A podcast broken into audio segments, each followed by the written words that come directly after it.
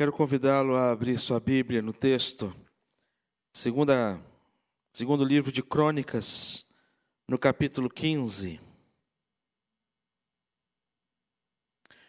Nós estamos todas as quintas-feiras desse mês de fevereiro, nós estamos compartilhando nos cultos dessas quintas-feiras uma série de mensagens que tem como tema restauração. Restauração. Eu quero convidar você a abrir sua Bíblia nesse texto, segundo Crônicas, segundo livro do Crônicas, capítulo 15. Nós vamos ler todo esse capítulo, é um capítulo com apenas 19 versículos. E eu gostaria de compartilhar com os irmãos parte da história deste rei chamado Asa. Diz assim a palavra do Senhor: Veio o Espírito de Deus sobre Azarias, filho de Obed. Este saiu ao encontro de Asa e lhe disse: Ouve-me, Asa, e todo Judá e Benjamim. O Senhor está convosco, enquanto vós estáis com ele. Se o buscardes, ele os deixará achar. Porém, se o deixardes, vos deixará. Israel esteve, esteve por muito tempo sem o verdadeiro Deus, sem sacerdote que o ensinasse e sem lei. Mas quando, na sua angústia, eles voltaram ao Senhor, Deus de Israel, e o buscaram, e foi por eles achado. Naqueles tempos não havia paz, nem para os que saíam, nem para os que entravam mas muitas perturbações sobre todos os habitantes daquelas terras. Porque nação contra nação e cidade contra cidade se despedaçavam, pois Deus os conturbou com toda sorte de angústia. Mas sede fortes e não desfaleçam as vossas mãos, porque a vossa obra terá recompensa.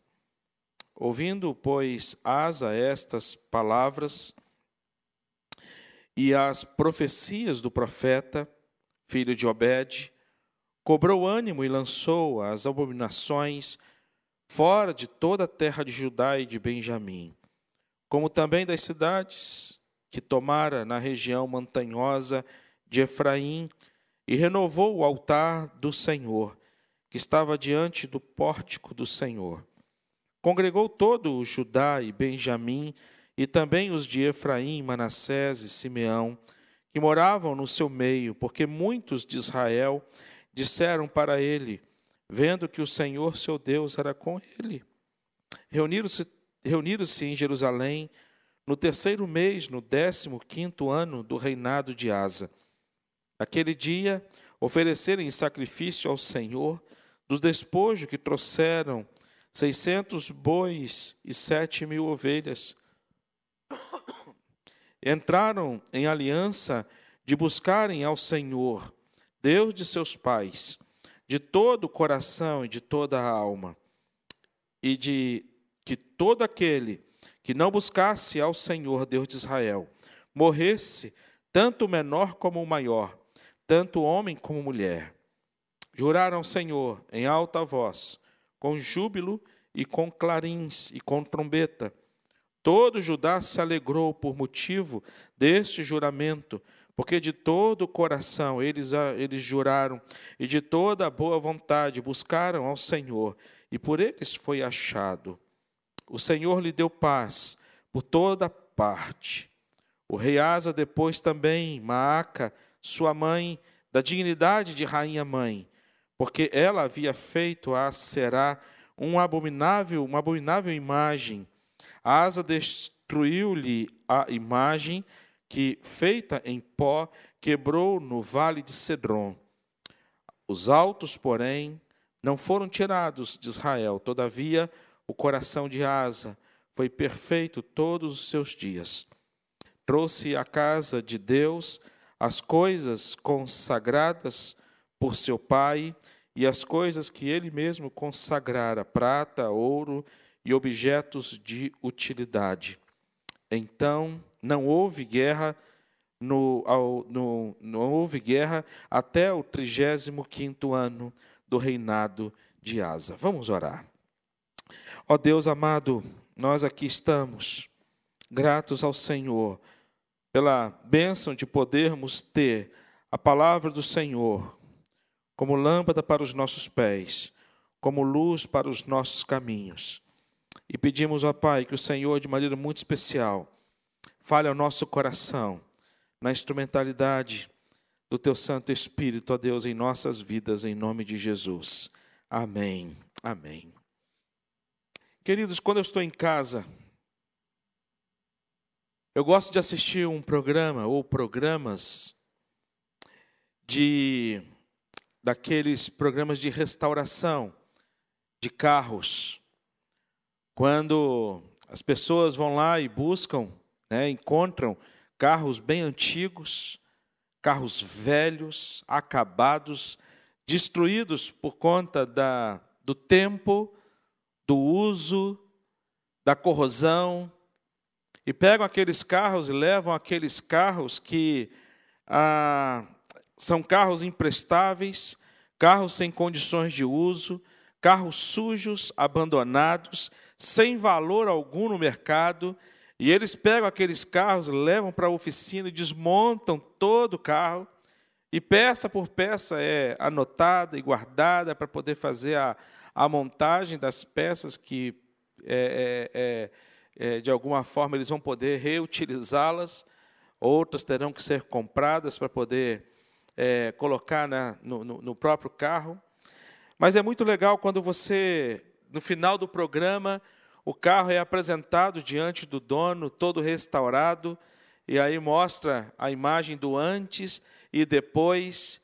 E é, é, é, é muito interessante para as pessoas que gostam de, de assistir programas como esse, ver carro, carros restaurados.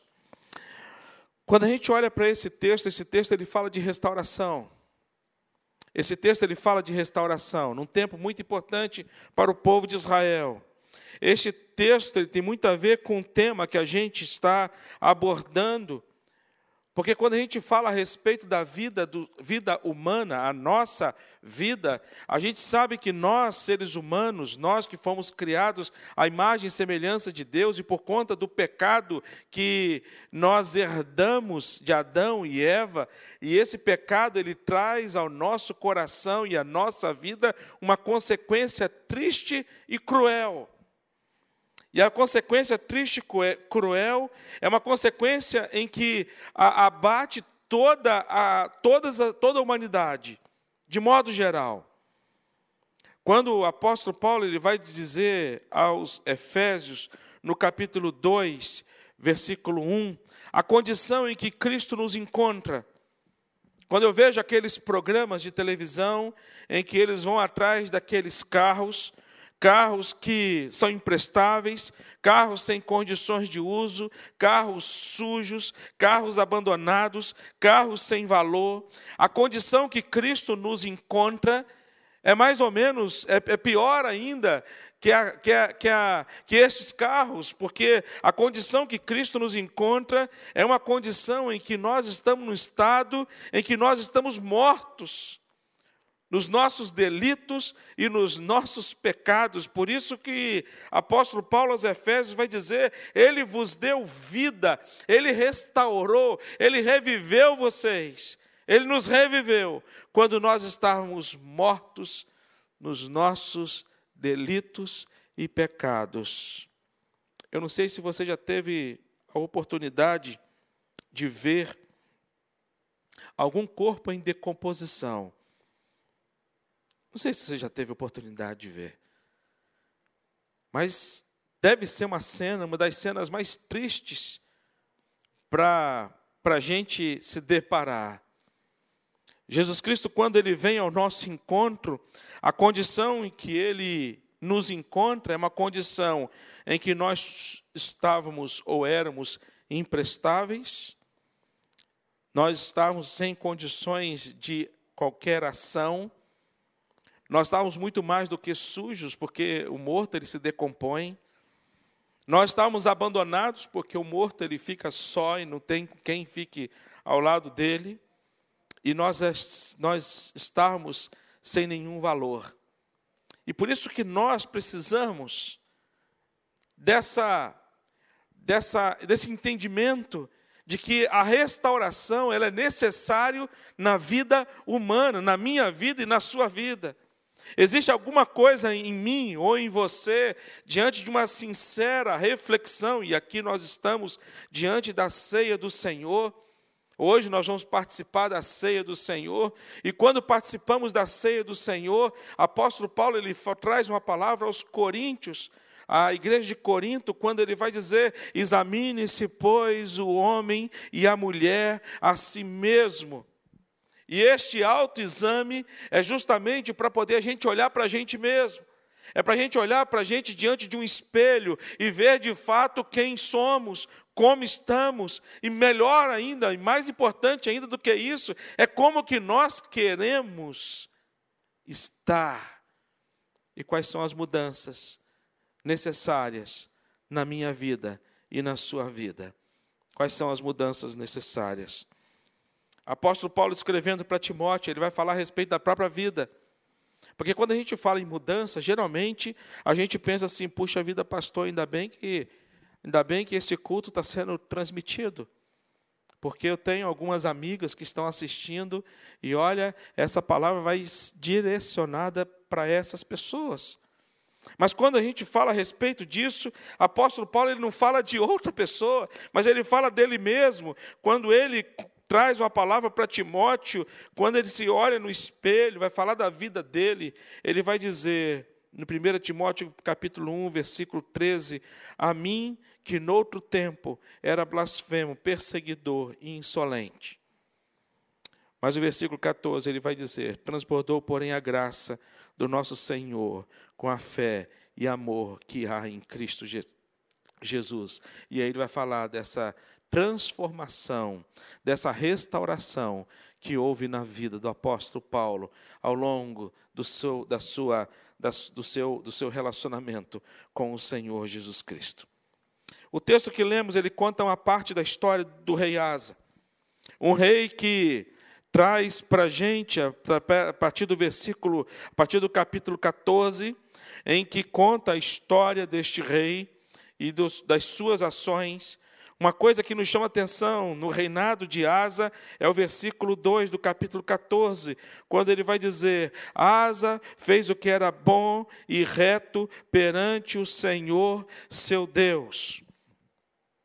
Asa fez o que era bom e reto perante o Senhor seu Deus. E quando Asa ele começa a reinar, ele começa então a, a desenvolver uma, uma reforma muito grande em Jerusalém.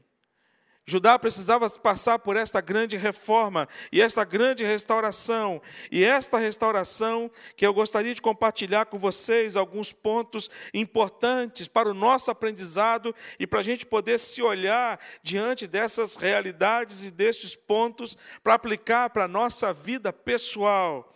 E a primeira coisa que a gente aprende é que a restauração, ela acontece em primeiro lugar a despeito do que tenha acontecido com a gente no passado. A restauração, ela é possível a despeito daquilo que tenha acontecido com a gente no passado. E essa é uma verdade.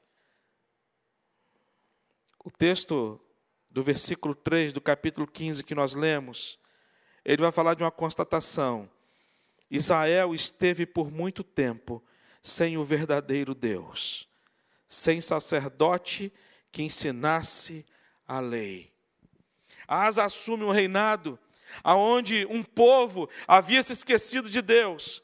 Asa, ele assume o reinado em que um povo havia por muito tempo, por muito tempo, andado e caminhado sem o verdadeiro Deus. Um povo que já havia conhecido este Deus, um povo que havia já caminhado com este Deus ao longo de uma grande jornada. E quando a gente fala a respeito dessa jornada, a gente se remete a, a, a tantas histórias do povo de Israel, mas quando falamos de jornada com Deus, nós lembramos quando o povo de Israel foi liberto do Egito, das mãos de Faraó da maneira como Deus conduz o seu povo no deserto, e essa presença marcante de Deus, a despeito da infidelidade do povo, Deus estava sempre presente na vida do seu povo. Então, deixa eu falar uma coisa para você. Nós temos um grande inimigo das nossas almas. E esse grande inimigo, ele é o acusador. Ele em todo momento está dizendo para mim, para você, que nós não merecemos o amor de Deus por conta de questões que nós cometemos no passado, seja passado presente, seja passado passado, se é que você me entende. Mas quando a gente olha para a palavra de Deus, a gente percebe que Jesus Cristo ele traz este, essa mensagem de amor de Deus e que fala que por mais que por mais grave que, que por mais grave que tenhamos cometido erros, que tenham sido os nossos erros, ainda assim, ainda assim, é tempo e será sempre tempo de restauração. E Satanás sempre vai dizer ao nosso ouvido: olha, você não é, você não, porque pelo que você fez. Eu, quando me converti e vivi a minha adolescência, eu comecei um trabalho na minha escola chamado Alunos de Cristo. E num dos trabalhos que a gente realizou, uma no meio, era na hora do recreio, e após uma, uma das programações que nós tivemos na hora do recreio, e eu estava falando, e cada semana eu falava sobre um tema. Recreio era apenas 15 minutos, e eu reunia no auditório do, do Colégio Ateneu Cachoeirense, e dava sempre em torno de 60 a 80 pessoas para poder participar, para poder ouvir a palavra de Deus. E cada semana eu falava sobre um tema, e eu estava falando sobre tema sobre o perdão de Deus falando sobre perdão. E uma, em um dos dias da semana que eu estava falando sobre perdão, quando terminou a, a reunião, tinha um casal chorando muito, principalmente a menina, chorava absurdamente. E aí bateu o sinal para poder voltar para a aula, e eu então cheguei perto deles para saber por que do choro. E resumindo a, a, o testemunho, o choro deles é porque eles tinham cometido, tinham feito um aborto há um tempo atrás. E a menina de 17 anos tinha feito um aborto com 15 anos. E ela chegou para mim e perguntou se Davidson, Deus perdoa isso que eu fiz? E eu disse para ela assim: Olha, Deus perdoa isso que você fez.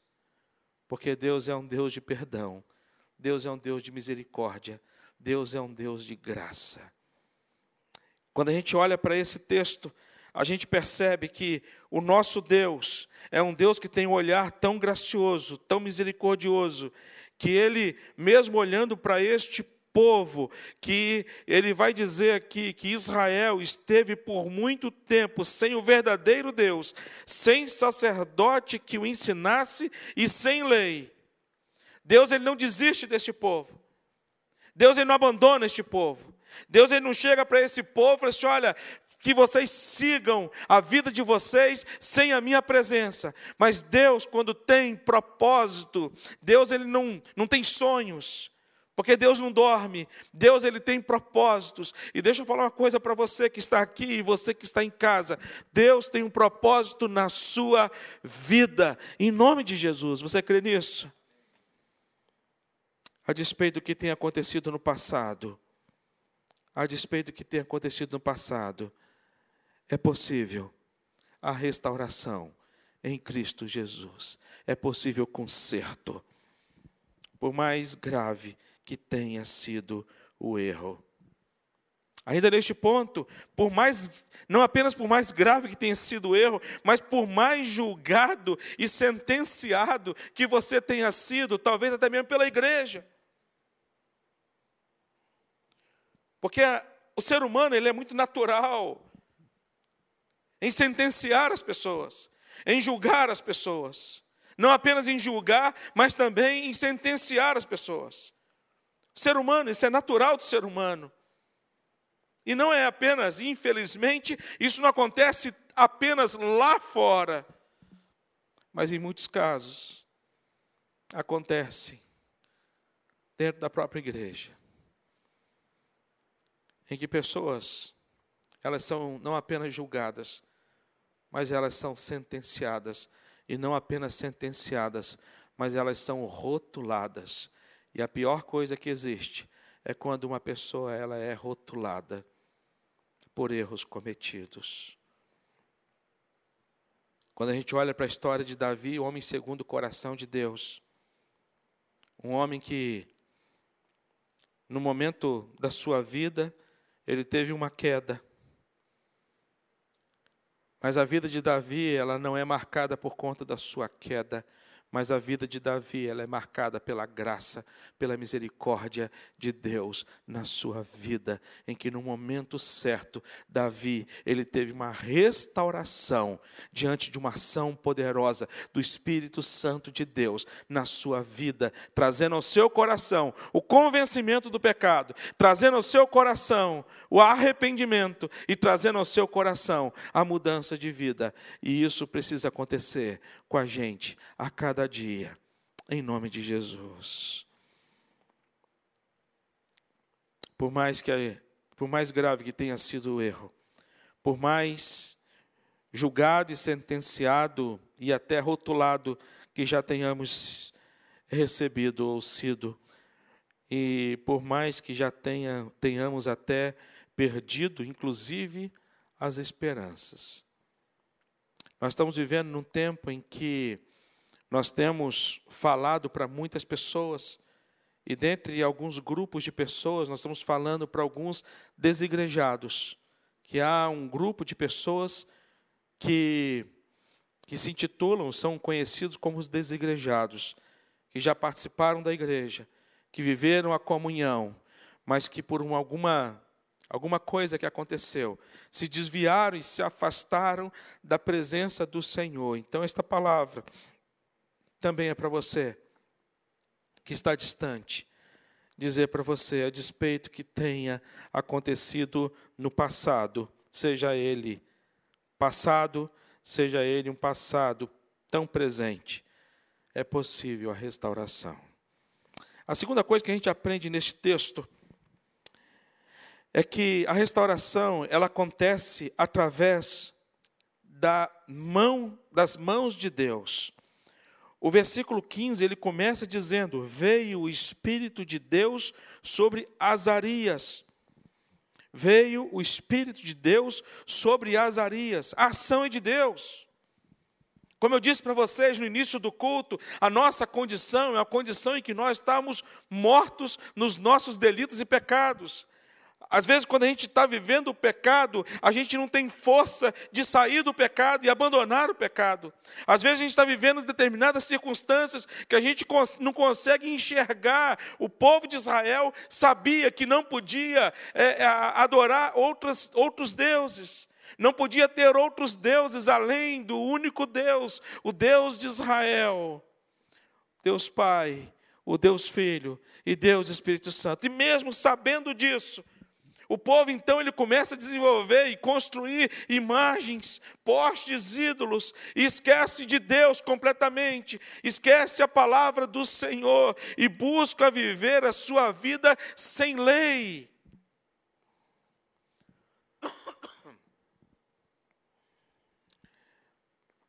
Mas Deus, na sua infinita graça, Ele age da maneira como Ele quer agir.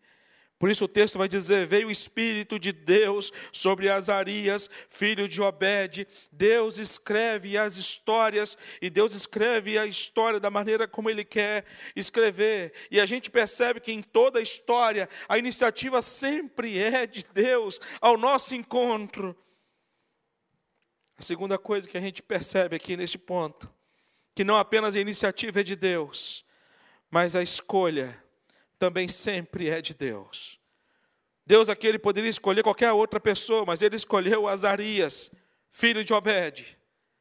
E ele escolhe Azarias para poder trazer a mensagem ao rei Asa, para ser o porta-voz da mensagem de Deus ao coração do rei Asa. O que, que você lembra disso?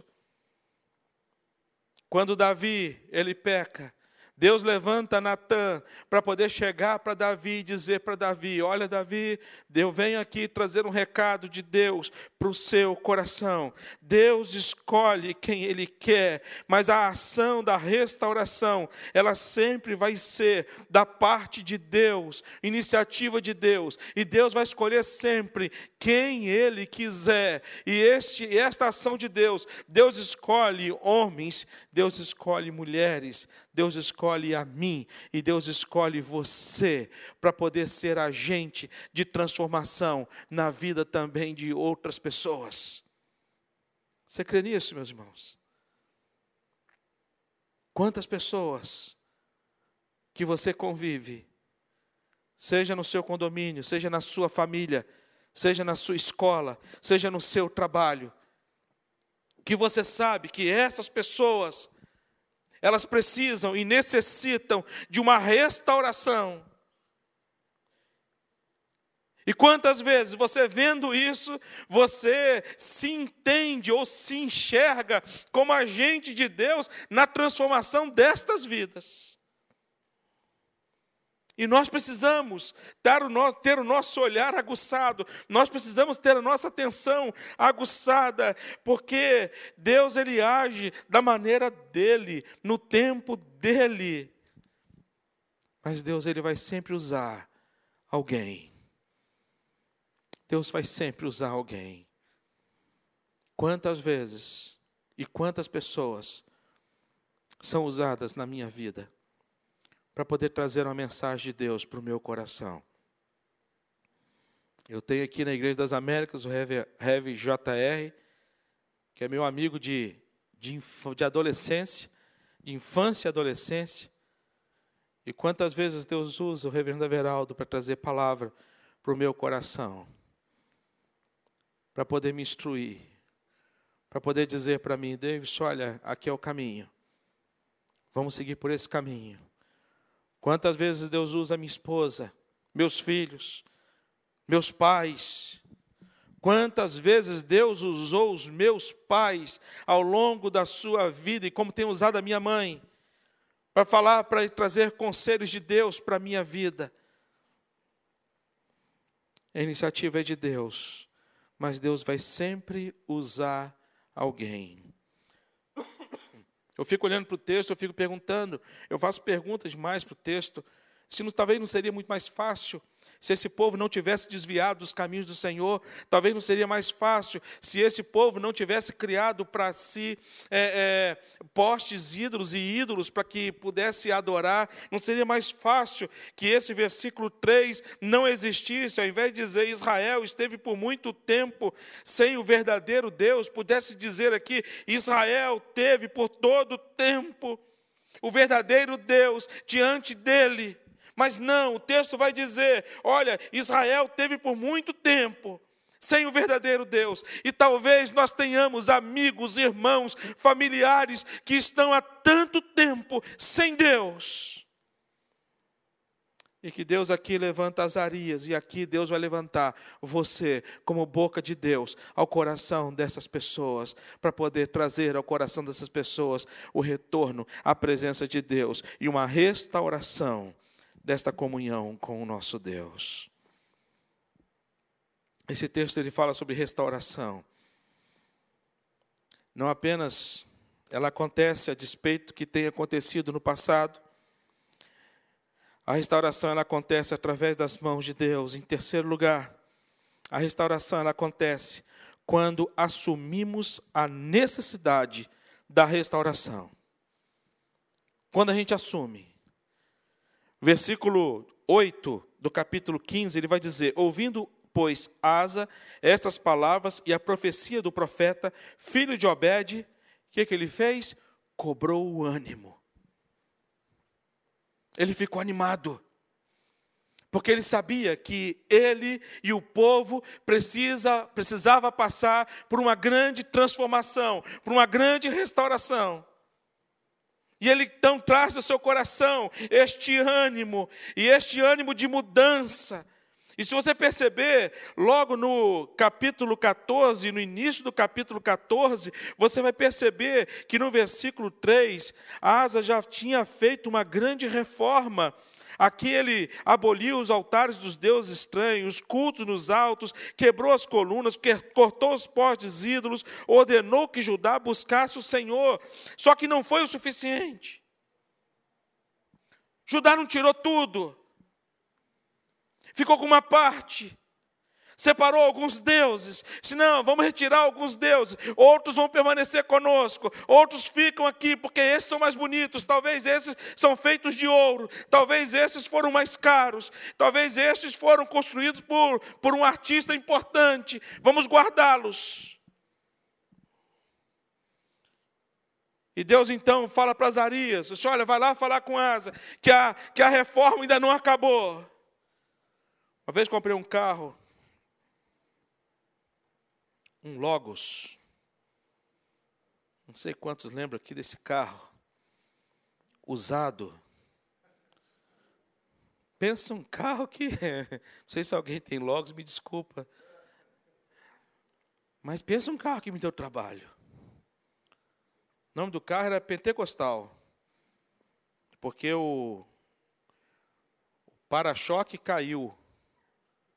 E aí, antes, porque um, um, um, amigo foi dar ré, engatou o para-choque dele no meu, e não sei por que o meu era mais fraco, e caiu. Aí o meu amigo disse, ah, Davis, dá uma amarradinha até que eu vou mandar consertar para você. Eu disse, está ótimo. E nisso passou um ano, dois anos, e lá o para-choque amarrado. Os adolescentes olharam e disseram, é, pastor, seu carro é pentecostal. Só vive amarrado. Eu disse, é, meu irmão, deixa ali meu carro. E aí amassou do outro lado. E eu fui lá consertar no, no, no mecânico, fui levar o carro no mecânico. E aí fui fazer a, o orçamento. E, meus irmãos, era amassadinho de nada. E aí o mecânico pegou um martelo de pontudo, ele bateu assim com a mão assim, e falou assim, olha, é esse amassadinho que você quer tirar? Eu falei assim, é, coisa simples.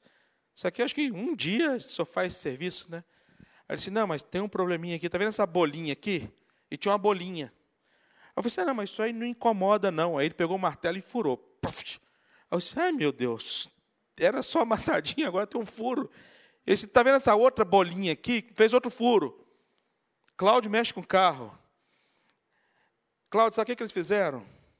O, o, o, o dono anterior, para poder vender o carro, ele pegou lata de manteiga deu um jeito de soldar a lata de manteiga, aquela lata molenga, mole.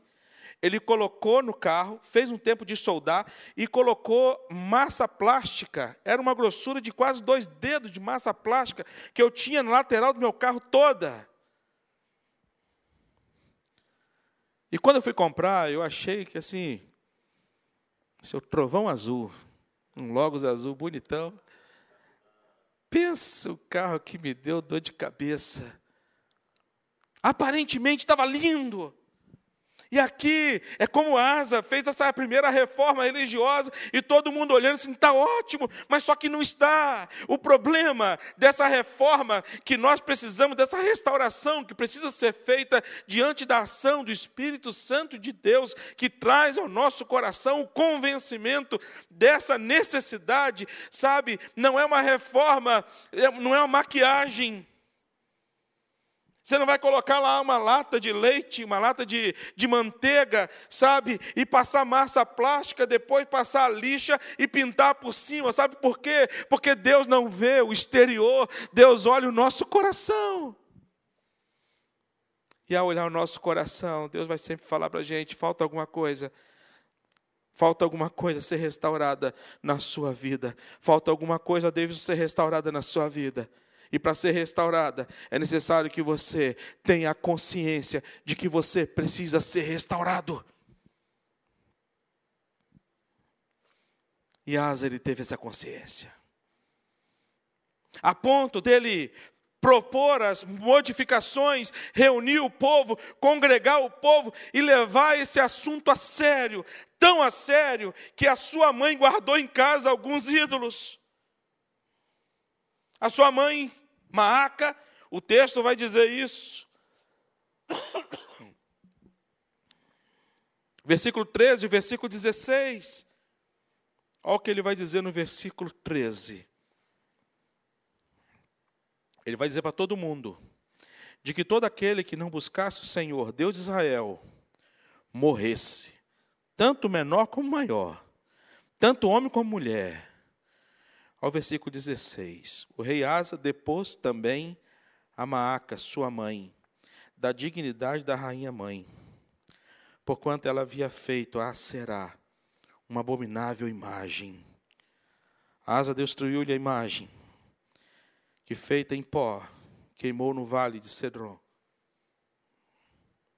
Foi tão sério que ele mexeu na sua casa. Quer ver um lugar difícil para a gente poder trabalhar a restauração? É na nossa casa. É quando mães, ela passa a mão na cabeça dos seus filhos. Quando pais encobrem os erros dos seus filhos, ao invés de chamá-los à responsabilidade.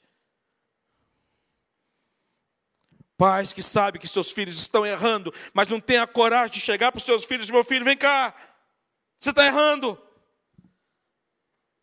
E por amor, eu quero chamar sua atenção. Por amor, eu não quero dizer para você e assumir diante de Deus e você que você está errado.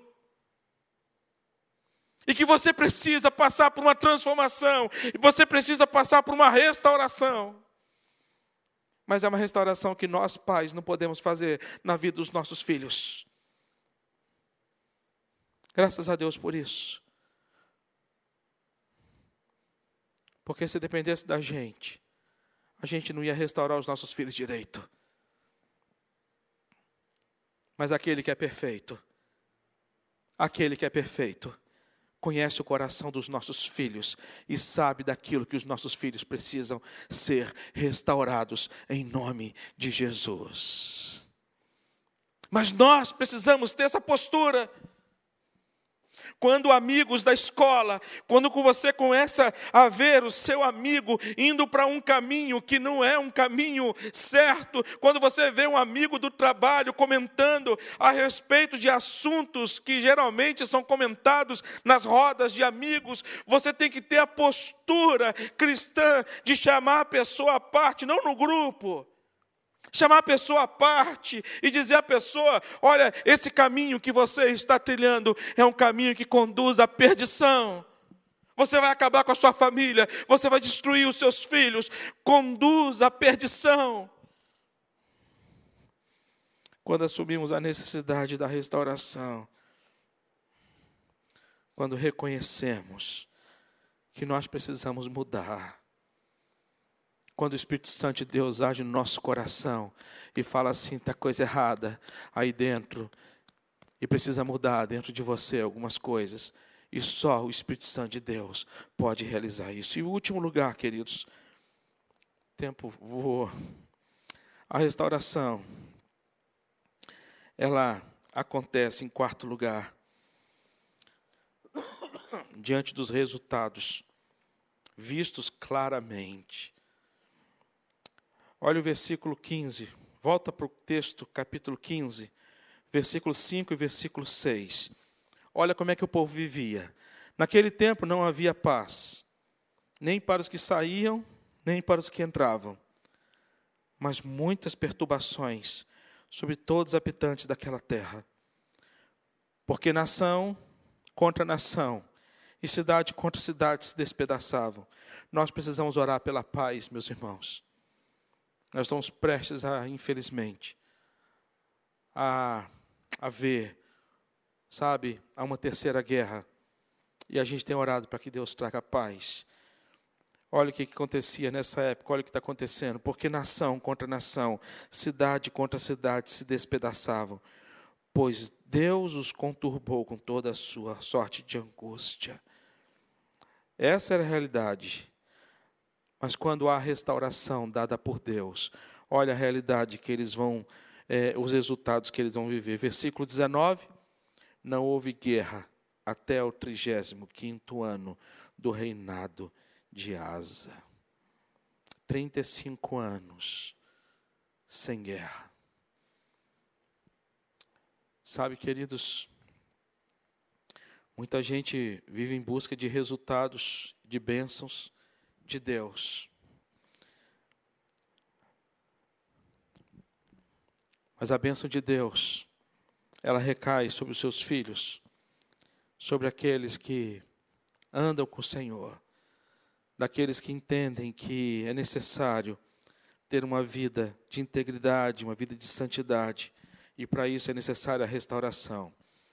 A despeito que as coisas tenham acontecido no passado, a despeito dos nossos erros passados, esta ação ela vem de Deus, é somente de Deus. Mas ela acontece quando nós assumimos a necessidade da restauração, seja na nossa vida pessoal, seja na nossa vida familiar que a gente possa assumir essa postura diante de Deus e para a glória de Deus, em nome de Jesus. Amém, queridos? Vamos orar. Ó Deus, o Senhor conhece o nosso coração, sabe de tudo aquilo que nós precisamos e necessitamos. Sabe tudo que precisa ser mudado em nós, ó Deus. como a tua palavra diz, vê se há em nós algum caminho mau. O Senhor é aquele que sonda os corações. Sonda os nossos corações, ó Deus. E traga uma ação poderosa do teu Santo Espírito nas nossas vidas. Trazendo ao nosso coração, ó Deus, esse desejo e essa vontade e essa disposição a sermos transformados pela tua palavra, pela ação do teu Santo Espírito. A restauração ela traz incômodo, às vezes dor. Porque a restauração, Pai, a gente tem que tirar tudo aquilo que não presta. a gente tem que arrancar. E às vezes a coisa que não presta e que nós temos que arrancar, às vezes é a coisa que nós mais gostamos. Como na história nós vimos que muitas pessoas guardaram alguns deuses. Às vezes, ó Deus, a gente guarda alguns deuses no nosso coração. Pai, ajuda-nos, ó Deus, a quebrar esses deuses. E termos só um Deus e só um Senhor das nossas vidas, para a honra e glória do teu nome, em nome de Jesus. Amém.